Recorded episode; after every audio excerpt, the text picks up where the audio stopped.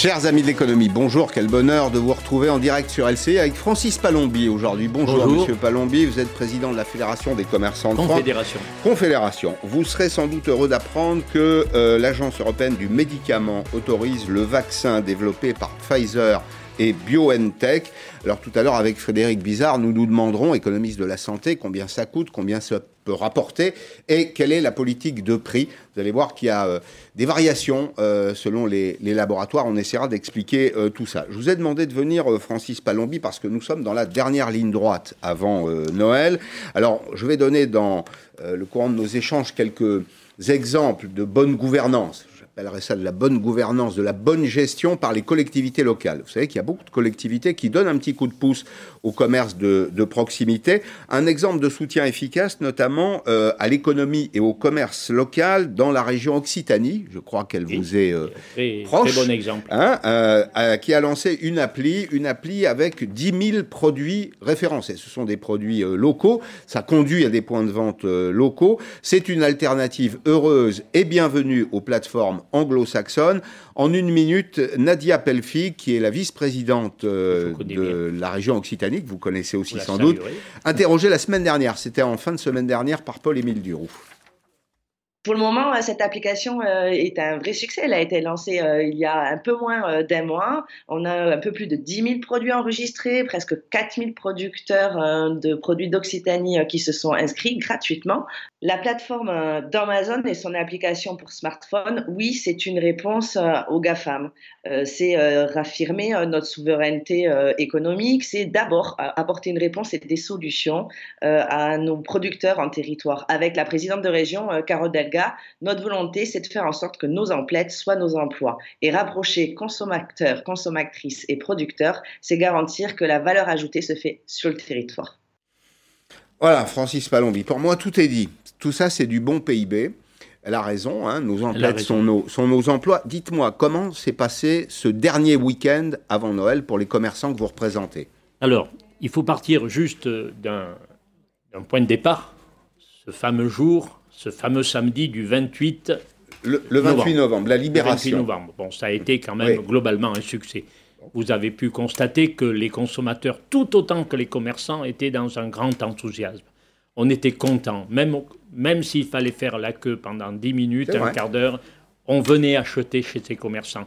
Et ça nous prouve et ça nous renforce dans tous les espoirs que nous pouvons nourrir. J'appelle ça, moi, le Noël de l'espérance pour des jours meilleurs, une mmh. année 2021, je, je le pense, forte, et avec des changements importants. Les, les commerçants dans les rues, dans les magasins, qui reçoivent pour servir leurs clients et les clients qui viennent dans les centres-villes pour vivre ce lien social qui est quelque chose d'indispensable à la vie. C'est les humains, c'est sur les humains qu'on repose Et de très français. C'est très français. C'est très français. C'est très dans notre histoire. Dans nos comportements. Vous l'avez vu d'ailleurs, même euh, ces opérations un peu très artificielles, le Black Friday et tout, elles se sont passées, elles sont pour le moment, on ne peut pas les interdire, mais ne rentrons pas dans le détail de ces opérations. Ce qui est important, c'est le retour dans les centres-villes. Et on s'est rendu compte qu'une ville sans commerce, c'est mmh. une ville morte. Mmh. Et Alors, ce qu'a dit Nadia, c'est formidable et je la remercie parce que mmh. euh, Madame euh, Carole Delga, que je connais très bien aussi. Et la présidente de la région Occitanie, oui. Très bel exemple l'Occitanie.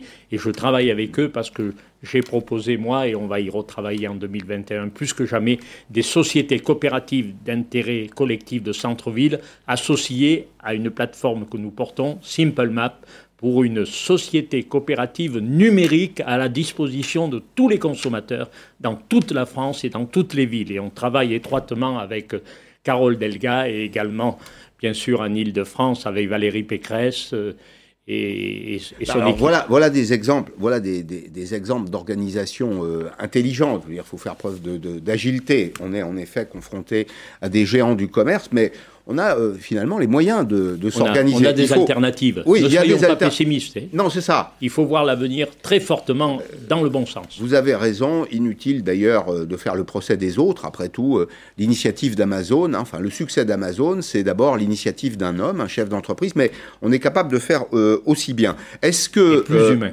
et plus humain de surcroît. Ce, ce, ce week-end là, est-ce qu'il y a eu un rush dans les dans les commerces? Non, le dernier week-end. Pourquoi Le premier week-end a été fort, euh, sauf là où il y avait des manifestations. Et d'ailleurs, j'ai demandé une audience au chef de cabinet de, Gérald Darmanin, qui s'emploie bien sûr à la tâche, euh, parce que les manifestations, il faut régler ce problème d'une manière pérenne, il faut qu'elles se fassent. Le droit de manifester, le droit de grève, on n'y reviendra jamais, on n'y revient surtout pas. Mais euh, par contre, il faut que chacun puisse travailler. Et donc, c'est la dernière Samedi dernier, mhm. ça a été, et samedi d'avant, ça a été presque bon au niveau des manifestations. Il y avait un cadre, il y avait quand même des points positifs. Mais par contre, il n'y avait pas beaucoup de clients. Alors je pense que je mets ça sur le compte de pas mal de départs. Il y a des gens qui sont partis mhm. dans leur famille, pas au sport d'hiver malheureusement pour l'instant, mais qui sont partis. Il y avait du monde sur la route. J'étais sur la route pour aller à Langogne. Il y avait du monde dans les trains. Donc ça a pu jouer. Euh, on se mobilise, surtout j'ai un commerçant de Langogne qui a très bien travaillé, mais lui il est dans le secteur, ce secteur qui a été si, si touché à la, base, au départ, le jouet. Et ce commerçant de jouets, euh, Bernard Benoît à Langogne, eh bien, a très très bien travaillé et il m'a expliqué que les consommateurs privilégiaient surtout les cadeaux pour les enfants. Là, on est en train, là, on est en train de parler du terroir. On est en train de parler du, du, territoire. Langogne, c'est une petite ville. 3000 habitants, 7000 avec la communauté de communes, la première société coopérative d'intérêt collectif de France. De France. Bon, vous voyez comme quoi, dans les territoires, même de petite taille, on peut prendre des initiatives tout à fait remarquables. Il n'y a pas d'endroit pour être moderne. On peut être moderne partout. Euh, est-ce qu'il y a être moderne Est-ce qu'il y a encore de l'espoir pour vous cette semaine? Je vous, pose la question parce qu'on va parler aussi malheureusement des perspectives pour 2021. Il y a beaucoup d'entreprises qui ont été fragilisées par euh, par la crise, des, entreprises qui ont des problèmes de trésorerie. Je voudrais qu'on dise un, petit mot aussi des, des stocks. Mais là, dans les trois jours qui restent, il n'est pas trop tard finalement pour bien terminer la saison.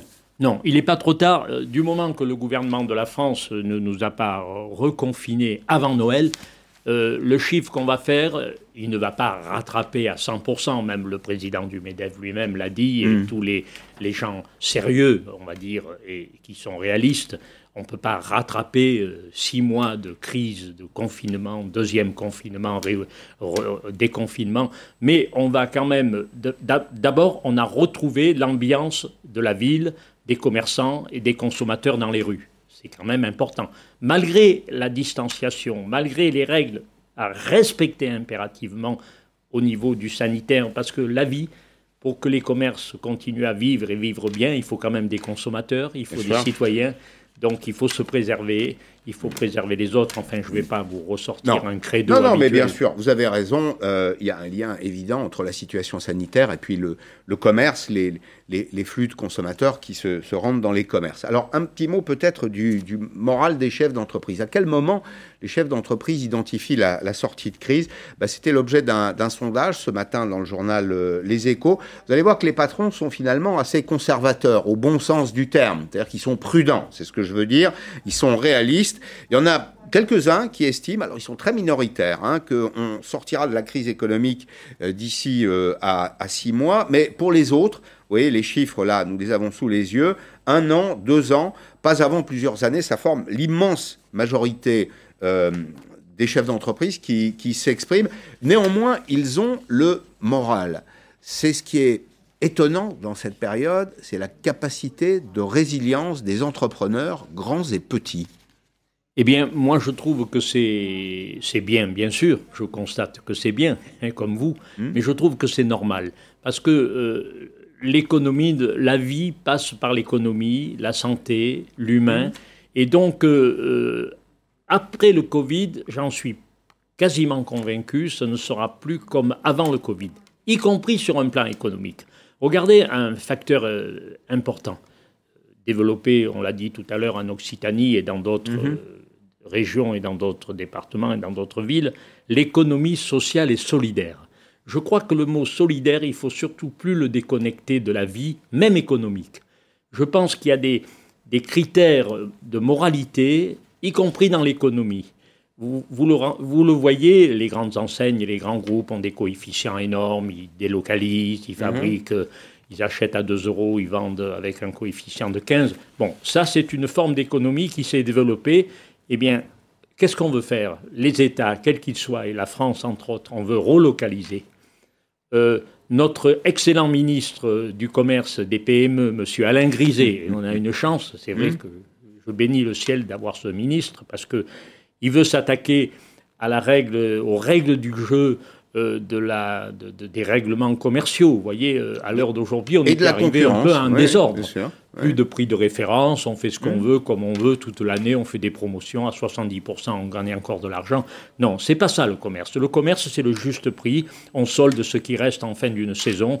Enfin, il y a des valeurs que nous allons retrouver, et je pense que peut-être, c'est presque un peu pessimiste de dire plusieurs années, c'est vrai que par rapport... Euh, au, trou qui s'est creusé sur un plan déficit, on ne va pas le remplacer en claquant du doigt. Pas du jour au lendemain. On va le rembourser, pardon, en claquant du doigt. Mais quand même, notre volonté, ensemble, avec l'État. L'État a été exemplaire sur le plan économique tout au long de la hmm. crise, il faut quand même le dire. Mais tout le monde, attendez, M. Pallon, je vous interromps, tout le monde est exemplaire dans le pays. Les chefs d'entreprise, l'État, les collectivités ont fait ce qu'elles pouvaient avec les moyens qu'elles avaient. Les citoyens On a aussi. respecté. Je trouve, je, je, je, trouve que nous sommes parfois euh, un peu trop durs avec, euh, avec nous-mêmes. et, avec les, les États.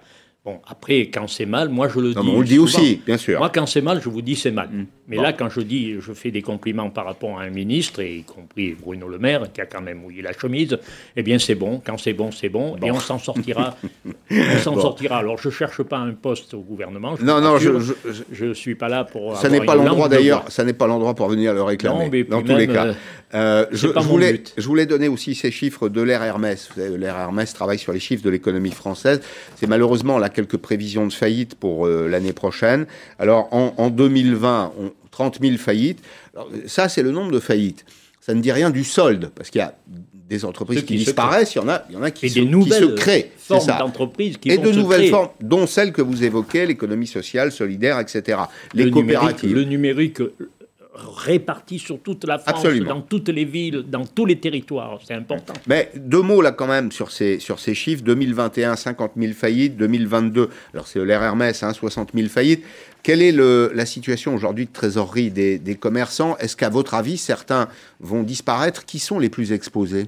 Eh, les plus exposés, je pense que dans les catégories de PME, TPE, TTPE que je porte, ceux qui sont les plus exposés, et c'est pour ça qu'on a demandé qu'ils puissent se reconstituer un peu de marge et de trésorerie. C'est les très petites entreprises des métiers à stock.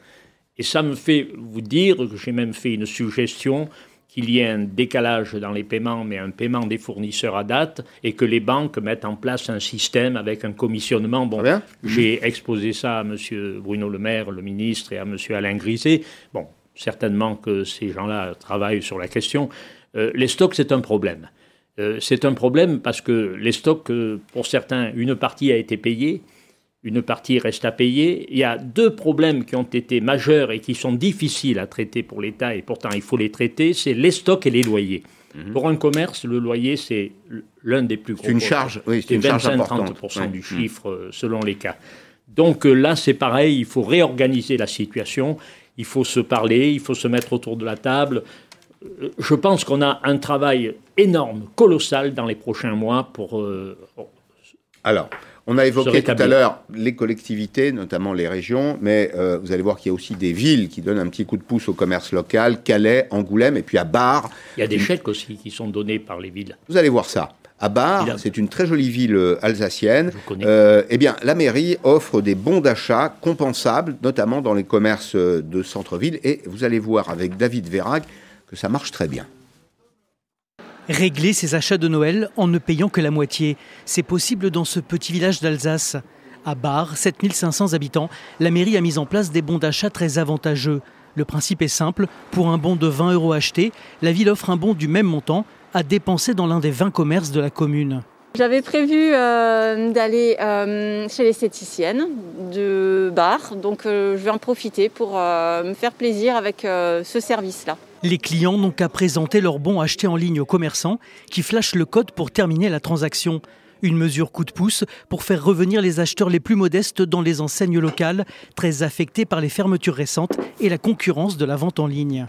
Ce dispositif de bon nous aide à expliquer nos produits, nous aide à, montrer nos coffrets pour Noël, euh, nous aide à donner envie tout simplement, ce qu'une boutique en ligne euh, ne peut pas toujours faire. Pour cette opération, la mairie a débloqué 100 000 euros. C'est plus de trois fois le budget alloué aux associations, mais la dépense est jugée indispensable. Il s'agit vraiment d'un acte de survie, hein, je dirais. On va utiliser les mots forts. Euh, et puis encore une fois, il ne s'agit pas de, de mettre quelque chose en place dans 5 mois, dans 10 mois, il sera trop tard. Les bons d'achat cofinancés par les municipalités se multiplient en France, comme à Calais, Angoulême ou encore Tonon-les-Bains. Bon, vous voyez que vous n'êtes pas seul. Non, on n'est pas seul. On avait une application d'un partenaire qu'on a choisi, Big Gift, mais peu importe.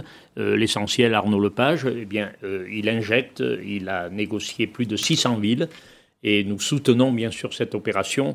Euh, c'est très important pour le, commerce, euh, parce qu'il faut, il faut booster quand même la consommation. Il y a des gens qui sont restés sur le tapis. Il y, a des, il y a la pauvreté s'est agrandie pendant ces semaines terribles de, corona, de coronavirus. Mais je pense qu'on on a envie tous ensemble d'y aller. Alors, dernière question, Monsieur Palombi. Nous, nous réalisons chaque mois un sondage avec euh, CCI France et avec Opinionway, puis nos amis de la, la Tribune, sur le moral des, chefs d'entreprise. Et ce mois-ci, on les a interrogés en leur posant cette question que je vais vous retourner. Euh, c'est l'évolution des critères de choix des fournisseurs. Vous avez le choix de vos fournisseurs. Vous êtes commerçant, vous achetez des vêtements, vous achetez des objets, équipement de la personne, équipement de la maison. Vous pouvez faire le choix, quand c'est possible, euh, d'aller chercher des fournisseurs français. Eh bien, regardez ce que dit le sondage. 58% des personnes qui ont été interrogées par OpinionWay pour CCI France disent qu'ils accorderont, ces chefs d'entreprise, plus d'importance à la provenance des fournisseurs. Est-ce que ça aussi, si on veut être vertueux, il faut être vertueux jusqu'au bout les mmh. applications, euh, euh, le localisme dans le domaine du commerce, des échanges, c'est formidable. Encore faut-il aller se fournir chez des Français, quand c'est possible, évidemment. Eh bien, évidemment. Alors, je vous dirais que pour cette, sur cette question que vous me posez, je vous en remercie. Euh, j'ai un peu, de, un peu plus de facilité à vous répondre parce que je ne fais pas partie des grandes enseignes, des grands groupes qui hmm. ont délocalisé depuis longtemps pour euh, pratiquer des marges extra, extraordinaires, enfin au, sens tout au moins fort du terme. Eh bien, déjà, les entreprises indépendantes dans l'habillement, dans la chaussure, dans la maroquinerie, euh, dans la lingerie achètent déjà Europe, France. Peut-être pas suffisamment encore en France. Donc, on a dit tout à l'heure dans notre propos, dans notre échange, la relocalisation. Je mhm. pense que c'est un mot qu'il faut prendre à la lettre, prendre très à cœur. Et cette relocalisation, elle va mhm. prendre des années, mhm. mais il faut la pratiquer. Et vous voyez, le sondage l'exprime et la Progressivement, en tout cas. Progressivement, en tout cas. Merci beaucoup, Monsieur Palombi. Je vous souhaite évidemment de bonnes fêtes par avance. Un Noël de l'espérance. Et puis, oui, une bonne semaine, une bonne semaine commerciale. Une bonne semaine avant... pour les commerçants, je les salue toutes et tous. On est là pour les aider. On répond à leurs demandes, même individuelles. Le eh gouvernement est là. On est tous là, ensemble, pour réussir Vous avez à été sortir de cette crise. Aujourd'hui encore, un bon porte-parole des commerçants. Merci beaucoup d'être venu. Euh, dans un petit instant, je vais recevoir Frédéric Bizarre, qui est économiste de la santé. Mais ce soir, sur LCI, vous avez un rendez-vous à partir de 20h et en particulier à 20h50, un document absolument inédit, la course au vaccin. La course au vaccin dont voici un court extrait. C'est très étrange de travailler sur une catastrophe qu'on voit arriver, alors que le reste du monde vit comme si de rien n'était. Une poignée d'experts fait front entre l'épidémie et des millions de morts. Il est certain que les meilleurs et les plus brillants esprits se penchent sur la question du vaccin. Ça pourrait prendre un an, voire plus, qui sait? Maintenant, on retient tous notre souffle. Bien, soirée spéciale sur euh, LCI, elle débute euh, à 20h autour de Saveria euh, Rojek. Frédéric Bizarre est avec moi, économiste de la santé. Bonjour Frédéric, vous le saviez, mais c'est confirmé depuis hier, l'Angleterre est une île. Et aujourd'hui, c'est une île qui est fermée. Deux mots d'ailleurs, puisque vous savez qu'une nouvelle souche a été découverte en Angleterre, dans le sud-est du pays. Eh bien, le sujet a été examiné aujourd'hui en Conseil des ministres. Alors, c'est un Conseil des ministres à distance, par visioconférence. Des mesures de protection euh, du pays ont été décidées, résumées assez euh, rapidement par le président de la République. Regarder la faisabilité de tests systématiques à l'arrivée du territoire français on va demander vraisemblablement euh, que des tests euh, PCR soient présentés comme étant négatifs à l'arrivée du territoire. Et évidemment, il nous faut bâtir une solution pour nos ressortissants qui souhaiteraient rejoindre le territoire national dans cette période de fête, euh, en leur recommandant dès hier soir d'aller justement faire des tests PCR pour pouvoir se déplacer s'ils le souhaitaient. Voilà, c'est ce qu'on appelle un shutdown. Frédéric Bizarre, ça vous inquiète là d'ailleurs au passage le phénomène? Moi j'écoute les, les, experts, les virologues, euh, les microbiologistes, ils sont pas pour le moment très inquiets parce qu'ils pensent que c'est une mutation qui est sur. Enfin, il y a 23 mutations sur la protéine spike. Ça ne devrait pas rendre les vaccins actuellement euh, inactifs. Et au pire des cas, si ça les rendait euh, inactifs, on pourrait assez rapidement, parce qu'on est sur du génie génétique, hmm. les réadapter pour qu'ils soient actifs sur la dose. Ce qu'on observe, c'est que depuis septembre, parce qu'on a les premiers cas de cette mutation ont été observés en septembre. Il ne semble pas qu'il y ait de surmortalité euh, liée donc et ça. Il y, a, une contamination importante. On sait qu'il est, extrêmement contaminant, mais il ne semble pas y avoir de surmortalité. Donc à ce stade, il n'y a pas de raison de s'inquiéter. Mais face aux incertitudes, je pense que les États ont raison de se protéger. Hmm. Alors, à un moment d'ailleurs un peu particulier, qui est cette semaine de, Noël. Euh, je vous ai demandé de venir aussi parce que la secrétaire d'État belge au budget a commis une espèce d'indélicatesse hmm. qui plonge euh, la Commission européenne, en tout cas les Européens, Bruxelles, euh, dans, dans le trouble. Madame De Blecker a publié un tweet avec les prix d'achat les prix d'achat consentis par les laboratoires euh, à l'Union européenne, des vaccins. Alors, il y a plusieurs vaccins. On va regarder, et je vais vous demander euh, une explication, euh, une grande variabilité du prix en réalité. Ça va de 1,78€ pour AstraZeneca jusqu'à Moderna, 14,50 euros. J'en profite d'ailleurs au passage pour rappeler tous ceux qui nous rejoignent maintenant que l'Agence européenne du médicament a autorisé le vaccin développé par Pfizer et BioNTech, vous voyez, qui est facturé selon ce que dit cette ministre, 12 euros. Comment on explique une, telle variation de prix? D'abord, il y a une très grande variabilité du prix des vaccins en, dehors des vaccins Covid. On, est à peu près de 1 euro à 150 euros du prix des vaccins.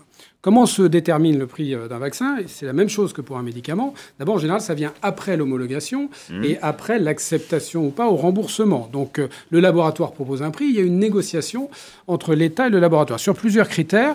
Le critère de ce qu'on appelle l'amélioration du service médical rendu, c'est-à-dire par rapport à l'existant, est-ce quel est le niveau d'amélioration? Quelle est la valeur ajoutée médicale? Bon, il est clair que là, ce sont les premiers vaccins. Donc, autant vous dire que la valeur ajoutée, elle est, elle est très très élevée, en particulier lors d'une dans une pandémie. Après, il y a les tailles de la population.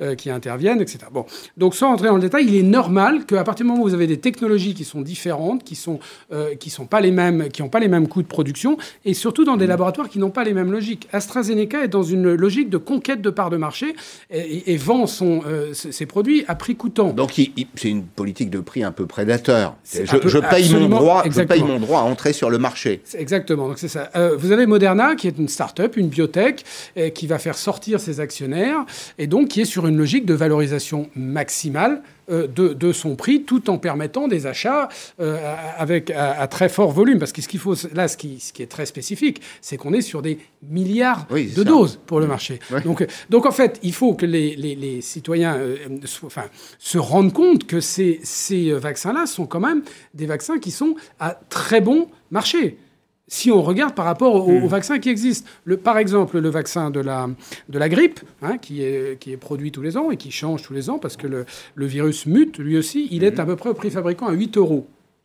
Ça, c'est le, le prix de cession c'est le prix fabricant, c'est le prix d'achat euh, des États euh, au laboratoire. Parce qu'après, vous avez 30% de coût de la distribution. Donc, c'est pas le prix, euh, il est à 12 euros le, vaccin. Bon, donc là, on est entre 10 et 18 euros pour les vaccins ARN messagers, hein, donc avec le génie génétique, et entre 2 euros et 8 euros pour les vaccins old school, on va dire, hein, avec des, des techniques qui sont très conventionnelles.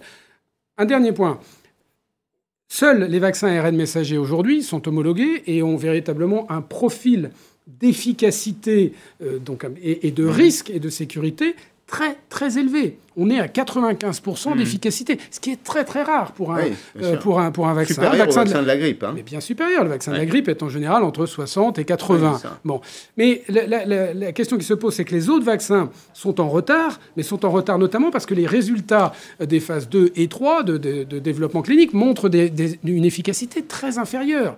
Et ça, ça va poser un problème vis-à-vis du grand public. Alors d'abord, le prix, la différence de prix peut se justifier à partir de mmh. cette différence d'efficacité. Si vous faut deux fois plus de doses pour euh, protéger le même nombre de personnes, vous imaginez bien que sur le plan économique, euh, ce, moindre, ce, prix plus bas fait en fait que ça ne coûtera pas plus cher aux États. Mmh. Mais euh, je ne suis pas sûr que vous acceptiez de recevoir le vaccin qui protège à 60% par rapport au vaccin qui protège à 95%. Et là, l'Europe a un vrai problème, qui va être un problème politique pour l'Allemagne, c'est qu'on a acheté trop tard et trop peu les vaccins qui se révèlent aujourd'hui les vaccins efficaces, les vaccins ARN messager. C'est le vaccin de Pfizer BioNTech et le vaccin de Moderna. Alors, BioNTech est allemande d'ailleurs, c'est une entreprise allemande. Ben, ce qui pose un vrai problème en Allemagne aujourd'hui, c'est que l'Allemagne, par solidarité, euh, s'est mise sous la coupe de l'Union européenne. Et l'Union européenne, en fait, a privilégié les vaccins d'AstraZeneca et les vaccins de Sanofi, qu'on a achetés en grande quantité très tôt.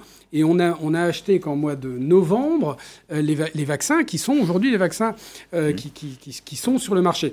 Donc les laboratoires vous disent que euh, il, faut, il faut attendre son tour. Est-ce qu'on est qu'on risque de se retrouver à la sortie avec des vaccins sur les bras qu'on n'aura pas utilisés?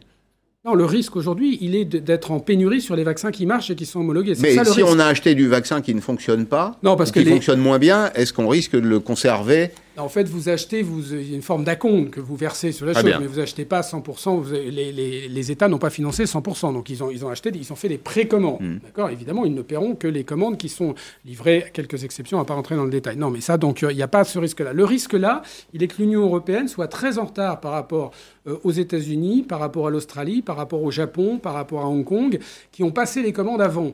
Et donc, et, Pfizer l'a redit, nous, nous avons euh, deux critères. C'est la taille de la population et la date euh, de la commande. et la date de commande. Le calendrier des commandes, bien sûr. Logique, oui. Premier, enfin, premier ben, payeur, premier, servi, ben si je puis dire. Hein. Et donc ça, ils ne peuvent mm. pas déroger à ça. Et il y a quand même très peu de chances qu'on puisse accélérer la cadence, parce que c'est déjà sur une cadence euh, extrêmement forte. Je, vous interromps là. On, on, doit commencer à vacciner, c'est ça, dans quelques jours. La semaine prochaine, on vaccine avec quoi exactement en France? Avec le vaccin de Pfizer. Euh, Donc on en a quelques-uns quand même. Oui, oui, on va en avoir un million. Mais pas assez. Mais vous avez raison de poser la question. Mais bah, très loin de pas assez. D'ailleurs, le, plan de vaccination qui, est sorti la semaine dernière, euh, enfin, excusez-moi, mais repose complètement sur du sable, puisqu'on prévoit que quasiment euh, un tiers des doses vont être avec des vaccins qui, n'existeront pas, qui sont les vaccins d'AstraZeneca. Mm. donc Sanofi, on l'a enlevé la chose, c'est pas avant fin 2021. Donc moi je pense, enfin après, il y a plusieurs stratégies. Moi je pense qu'il vaut mieux être extrêmement réaliste et un peu conservateur, parce qu'on risque d'aller de désillusion en désillusion. C'est un petit peu comme le nombre de contaminations à moins de 5000. On s'est retrouvé qu'on est à 12 000, et puis euh, finalement, on, a un petit peu déconfiné, mais pas trop, et on se retrouve à être les seuls à avoir déconfiné. Donc je pense que le planning euh, doit reposer sur des hypothèses dures. Alors, un mot de commentaire, c'est Agnès Pannier-Runacher qui était ce matin chez nos confrères de France Info, puisqu'elle parle et puisque nous évoquons la, question du prix des vaccins, elle, nous explique en réalité que ben, le prix des vaccins aujourd'hui, tel qu'on va le payer, c'est le prix normal de marché. Par rapport à, tous les fantasmes qui circulaient, on n'a pas des doses de vaccins à 50 dollars ou à 40 dollars. Euh, on est dans un euh, niveau de prix de, de vaccin qui est très classique pour des vaccins matures. Et ça, je pense que ça montre que l'Union européenne et les pays qui ont été associés à la négociation ont très bien négocié pour les 450 millions d'Européens. Bon, elle ne va pas nous dire le contraire. Elle ne va pas nous dire qu'elle a mal négocié, que les Européens ont mal négocié. Un, petit mot de la, marche en avant. Euh, la, cinétique du, vaccin. Vous savez qu'il y a des gens qui se disent c'est trop beau pour être vrai. Ça a été trop vite. Est-ce qu'on peut apporter quelques éléments d'explication? En réalité, euh, le, le, process que vous évoquez, ARN Messenger, c'est la suite de recherches qui n'ont pas commencé cette année, en, 2020, mais qui, ont commencé il y a très longtemps. En fait, l'histoire s'est accélérée parce qu'on est face à une contrainte, mais on n'a pas commencé au printemps. Non, non, il y a 20 ans qu'on travaille sur cette technologie ouais. d'ARN messager. Il se trouve que là, on a à la fois l'indication et du fait de la pandémie, des investissements massifs comme jamais il y en a eu. Les, les, Américains ont dépensé 12, 12 000 12 milliards pardon, de dollars euh, pour accélérer. C'est grâce aux Américains que Moderna a pu, a pu développer. Il Moderna seul a eu 2 milliards et demi. Donc c'est grâce au gouvernement allemand euh, que cette technologie, qui a été développée par deux sociétés de biotech allemandes, les Allemands ont mis 750 millions d'euros pour accélérer la recherche, le développement et la production. Donc tout ça ne s'est pas fait et est loin d'être fait par hasard. C'est vrai qu'on va manquer de recul pour véritablement apprécier l'efficacité et la sécurité à très grande échelle. Mais on a quand même dans les premiers résultats avec euh, des, agences extrêmement sérieuses et qui ont quand même une grande expérience, notamment l'agence américaine, quand même une, garantie qu'il y a mhm. quand même très peu de chances que ça ne se passe pas comme les études l'ont montré. Est-ce qu'on peut, dire, est qu'on peut dire que c'est un exploit technologique et industriel. Bien sûr, non mais c'est la science qui, nous, qui, va nous sortir, comme très mm. souvent, euh, de, de, cette pandémie et rien d'autre. Moi, je pense personnellement, d'ailleurs, que ces vaccins ARN messagers vont être probablement sur 2021 ceux qui vont nous régler en partie la situation et pas les vaccins euh, en ancienne, ancienne formule à partir des adénovirus, les vaccins atténués. Donc on voit que c'est un saut en avant, avant tout, de, de la science euh, qui nous permet d'abord de, de, de, rétrécir, de raccourcir les délais qui sont normalement de 10 ans, qui ont été mhm. d'un an, euh, et ensuite d'avoir un niveau d'efficacité qui va nous permettre euh, de, régler en partie la situation sur 2021. Est-ce que les laboratoires prennent des risques économiques importants quand ils travaillent sur des dossiers comme cela? Ah, mais d'abord, vous avez vu que ce sont des sociétés de biotechnologie. CureVac, euh, c'est pas Pfizer. Pfizer a pris l'accord de, distribution, a une licence de distribution. Oui, il y a un industriel et puis un chercheur. Un industriel et des chercheurs. Ce sont les chercheurs. C'est innovation. À ce point-là, sans être critique sur le système français, mais euh, on peut s'étonner qu'il n'y a pas une seule société française qui travaille sur cette technologie d'ARN messager, alors qu'encore une fois, on ne l'a pas découverte. Et comment vous l'expliquez, ça? C'est l'écosystème. On a essayé de faire revenir euh, la chercheuse française qui a eu le prix euh, euh, de Madame Charpentier, de, Madame Charpentier, qui, qui, chimiste française, Nobel, le prix Nobel. Bon, manifestement, mm. elle a jugé que l'écosystème français n'allait pas lui permettre de développer cette technologie. On a un vrai problème d'écosystème, et, là, malheureusement, c'est pas la faute de ce gouvernement-là, mais le problème, c'est que ce gouvernement, comme les autres, sont dans une forme de déni où en fait, on est, on a Sanofi et, on est extrêmement bon. Mais même Sanofi qui développe un, vaccin ARN messager, en fait, le le co-développe, ou en tout cas avec une société américaine. Bon. Donc, je pense qu'il faut, alors qu'on a parmi les meilleurs chercheurs au monde, c'est pas comme si on manquait d'expertise. On a l'expertise. Bon cerveau. Mais il y a un écosystème qui fait qu'on n'arrive pas à lever les fonds comme il le faut, et, on a un système beaucoup trop bureaucratique euh, dans, le domaine de la recherche. Mais il faut, déjà l'accepter, si vous voulez. Le problème, c'est que même dans une crise comme ça, où ça devrait nous, nous éclater à la figure, on est quand même dans une déni, dans une forme d'autosatisfaction. Bon. Donc il n'y aura pas de vaccin français cette année? À mon avis, non. Non, on sera dépendant, on, sera dépendant des recherches des, des, deux chercheurs. C'est drôle d'ailleurs, des deux chercheurs turcs hein, qui, ont, qui, ont, trouvé, qui, ont, qui ont trouvé asile en Allemagne, qui ont développé une très belle entreprise qui s'appelle BioNTech, qui ont trouvé des outils de financement, la confiance du gouvernement. Finalement, donc, euh, beaucoup de discours, mais assez peu de, assez peu d'actions dans ce domaine. Il est jamais trop tard hein, pour bien faire, euh, Frédéric Bizarre. Peut-être que ça peut nous servir. Peut-être d'ailleurs que ça peut vacciner l'économie française, c'est-à-dire. si on en tire les leçons, oui être, être une, sorte d'avertissement euh, bah, pour tous ceux qui cherchent aujourd'hui des financements. Pascal Perry, euh, Moderna, euh, Monsieur Boncel, français, ancien mm. directeur général de Biomérieux, enfin en tout cas la tête de Biomérieux, qui a été s'exiler aux États-Unis pour euh, créer Moderna. Mm. Donc ce sont des... Voilà, c'est la, la, France, encore une fois, toute cette expertise, tout ce génie, il reste là. On est très très fort, par exemple, dans le génie génétique, très en amont, mm. mais, mais, dès qu'on commence à avoir des innovations, elles sont développées à l'étranger. Donc je pense que, et, encore une fois, on voit que l'Allemagne, il suffit pas d'être euh, la Chine, les États-Unis, mmh. l'Allemagne a eu la taille critique euh, pour développer deux des trois candidats vaccins qui vont être gagnants en 2021. Bon, merci beaucoup Frédéric Bizarre. Merci d'être venu dans, dans Périscope. Dans un petit instant, François Bert, il a fondé l'école du discernement. On en manque peut-être d'ailleurs cruellement de discernement. Alors c'est un peu plus qu'un mot, vous allez voir que ce sont des, des techniques Comment euh, naviguer dans le brouillard? Comment prendre les bonnes décisions au bon moment? Je vous retrouve dans trois minutes.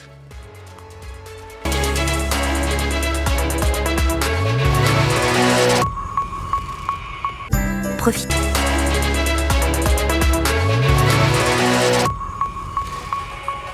Périscope reçoit aujourd'hui François Baird, euh, fondateur de l'école du discernement.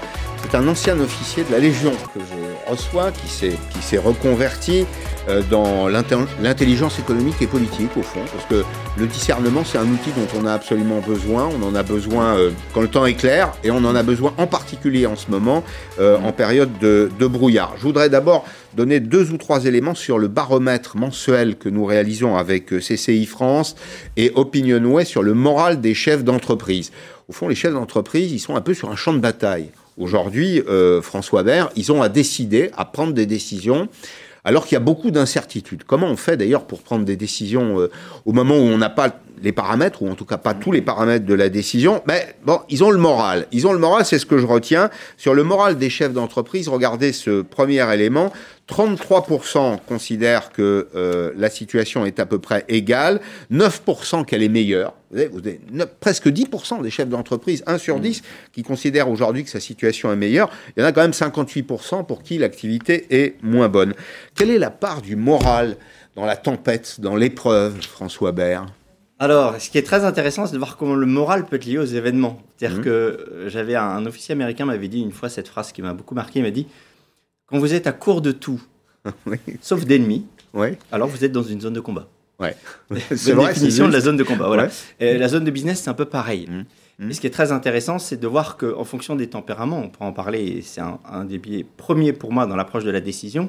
Vous avez des gens pour, le, pour lesquels la bagarre, le clapot, l'inattendu euh, est plutôt quelque chose de stimulant. Et pour les gens qui adorent que les plans se déroulent sans encombre, mmh. pour eux, c'est plutôt difficile. Bien sûr comment, comment doit s'exprimer le, discernement? Si vous-même, mettez-vous dans la peau d'un chef d'entreprise, que vous êtes d'ailleurs au mm. passage, vous vendez des services aujourd'hui, euh, vous êtes euh, dans le brouillard, vous ne maîtrisez pas l'ensemble des éléments, il y a beaucoup de variables, pour reprendre un langage un peu mathématique. Comment s'exprime le discernement? On commence par quoi? On commence par le calme. Et déjà, je pense que la chose la plus importante quand vous vous retrouvez comme ça dans des situations bousculées, c'est de restituer les conditions du calme un, des, de mes associés dans l'école du discernement, qui est l'amiral Dupont, qui a fait 20 ans euh, comme commandant de sous-marin, euh, nous explique que quelle que soit la situation, y, compris en cas critique, il prendra le, tout le temps le temps d'arriver lentement, quitte à passer prendre son café, pour ne surtout pas céder à la panique ou, euh, ou à la bousculade. Donc mhm. déjà, c'est le calme. Mhm. Le deuxième point pour moi, ça va être l'écoute. C'est-à-dire que souvent, on croit que décider, c'est raisonner, ou c'est faire un aller-retour avec ses certitudes. Mhm. Ça, c'est un peu une ambition de dictionnaire, vous voyez. Hmm. On a souvent, c'est le grand drame pour moi souvent, des, premiers de la classe qu'on nomme parfois la tête des entreprises. C'est pour ça que je reviens parfois à, cette idée de tempérament et de personnalité, qui considèrent que décider, c'est encore une fois aller juste sur le domaine de la connaissance. Sauf que discerner, c'est laisser s'imposer l'évidence de ce qu'il y a à faire. Donc écoutez jusqu'à ce que l'évidence vous saisisse. Hmm. Hein.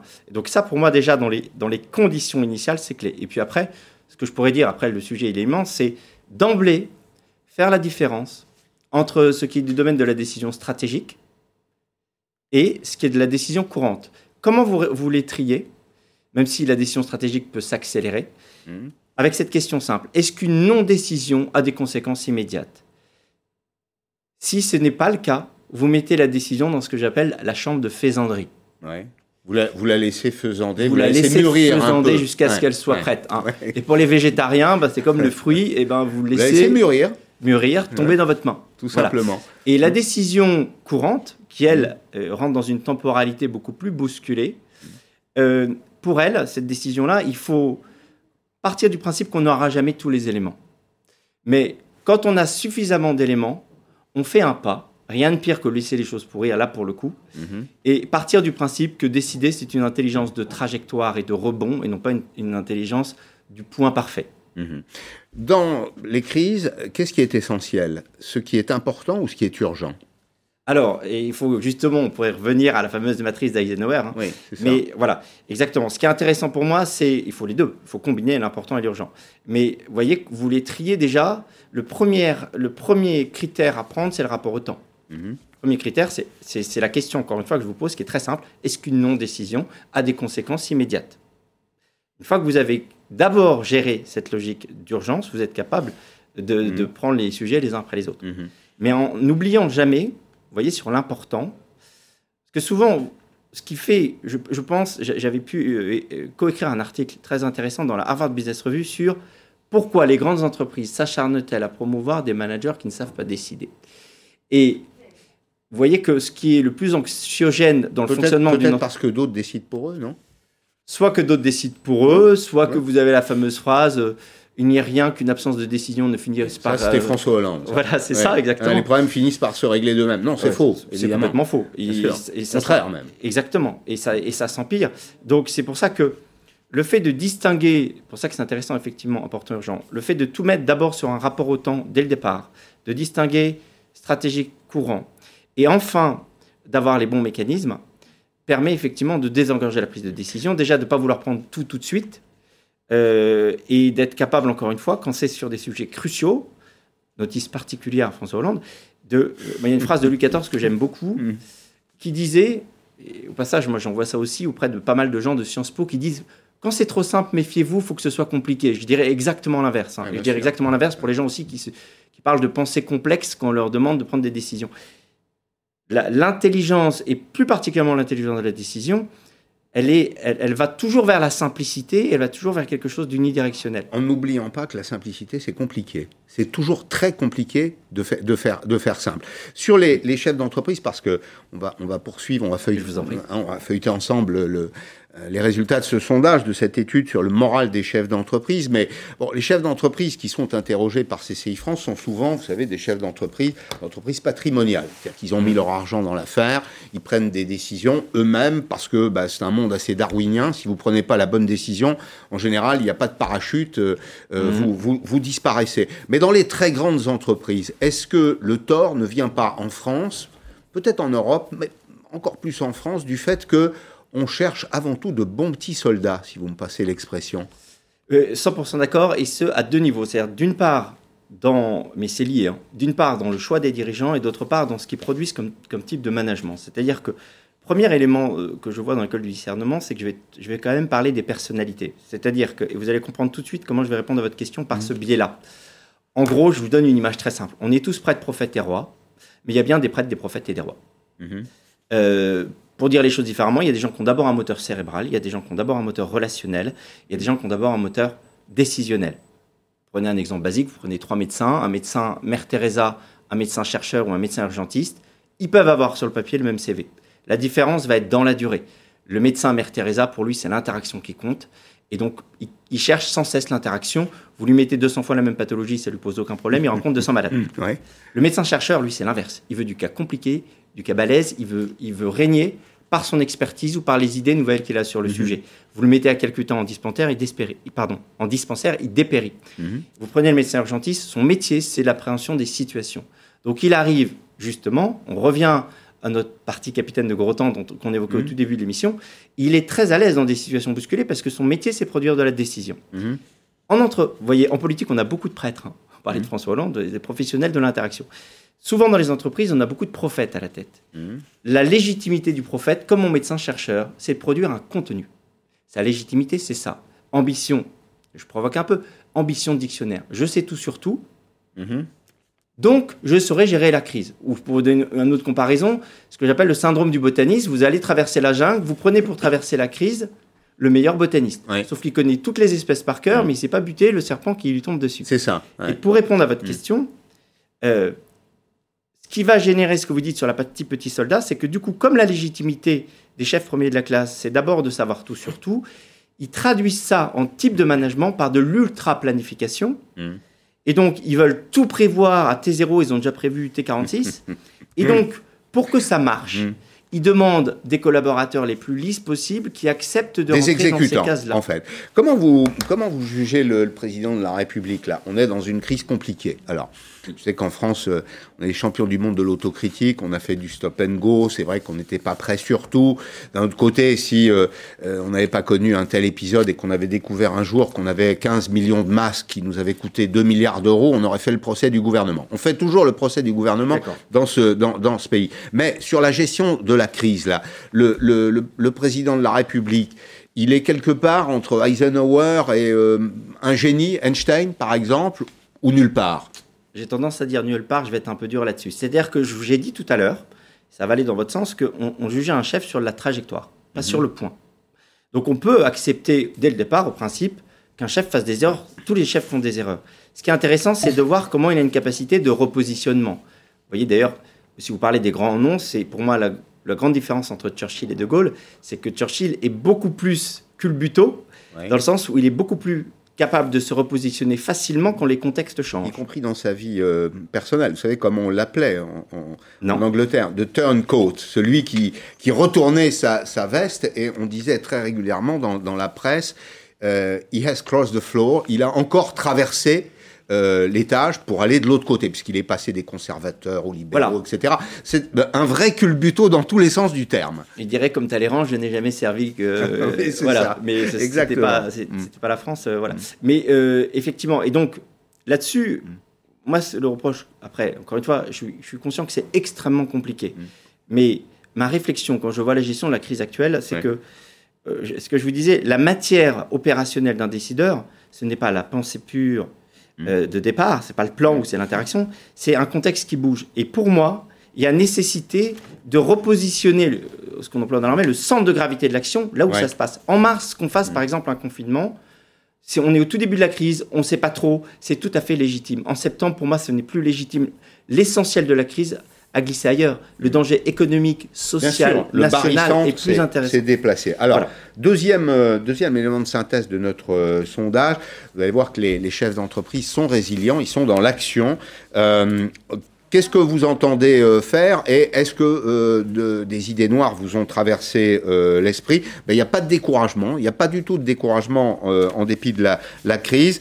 77% ont n'ont pas envisagé de, de céder leur, leur activité, au contraire de la, de la poursuivre. Il y avait cet après-midi dans le journal Le Monde un, un, éditorial tout à fait intéressant sur le thème de la, de la modestie. Alors vous allez me dire, c'est pas très économique, mais en fait, la gestion de l'espace public, c'est la gestion de l'économie. Et que les décisions publiques mmh. ont un impact sur le, marché. C'était un édito sur le virus et sur la pandémie. Et euh, ça disait en substance que cette, cette crise a donné une grande leçon d'humilité à tous ceux qui dirigent le pays, le monde et euh, le pays en particulier. Alors, je vous suis à fond et je dirais là-dessus tout simplement, L'orgueil souvent d'un dirigeant, c'est de mmh. voir que sa pensée est supérieure à la somme de celle de ses collaborateurs. Mmh.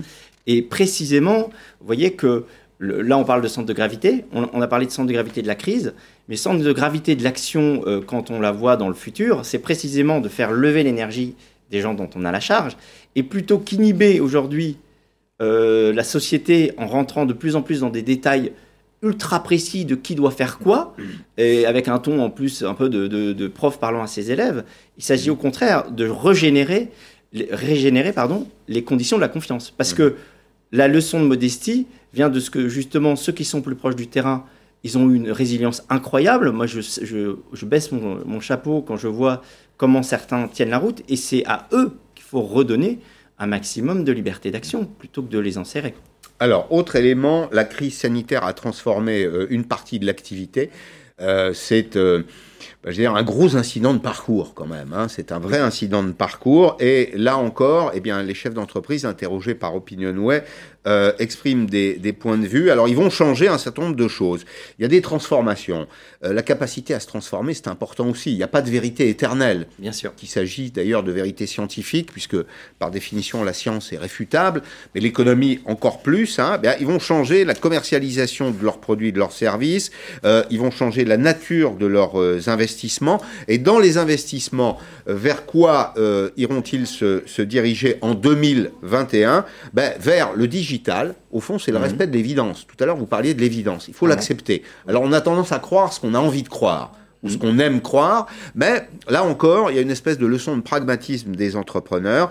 Euh, leurs investissements, ils vont les flécher vers le digital et ils vont aussi changer euh, la donne immobilière pour 16% d'entre eux. Alors ces 16%, c'est très intéressant. C'est sûrement toutes ces entreprises qui ont aujourd'hui des collaborateurs en, en télétravail, euh, qui sont loin de l'entreprise ou qui viennent de moins en moins euh, souvent peut-être un jour, deux jours. Si on compare le marché, je sais que comparaison n'est pas raison, si on mm. compare le marché, la concurrence, c'est au fond une situation de guerre commerciale. Est-ce que on peut faire la guerre chacun dans son coin? Est-ce que le télétravail n'a pas ses limites précisément? En fait, non, bien sûr qu'il a ses limites. Après, ce qui est intéressant, moi j'ai eu, après la crise, il y a, pas, il y a une entreprise qui, notamment qui est venue me, demander de venir intervenir sur le sujet du télétravail. Le titre de mon intervention, c'était recentrer sur la mission. Alors au début, on m'a dit, mais vous êtes hors sujet. je dis, mais non. non C'est-à-dire, j'ai eu un cas d'école. Il y a quelqu'un, je lui dis, concrètement, votre mission, elle se passe où? Il commence à me dire que euh, l'idée c'est d'imaginer les besoins du client. Mmh. J'ai pu voir qu'en fait son besoin c'était d'aller collecter ce besoin-là. Mmh. Et concrètement, le télétravail, pour répondre de manière très simple, le télétravail il, se calibre sur la mission. Et la mission c'est quelque chose de vivant. Mmh. C'est quelque chose qui évolue. Merci beaucoup, merci d'être venu aujourd'hui dans, dans Periscope. C'est passionnant de vous, vous écouter, c'est une bonne leçon de vie en même merci temps. Euh, merci à vous tous de nous avoir suivis euh, ce soir 20h spécial euh, vaccin sur LCI. Dans un petit instant, le débat. Toute l'équipe vous retrouve demain en direct à 16h sur LCI. À demain.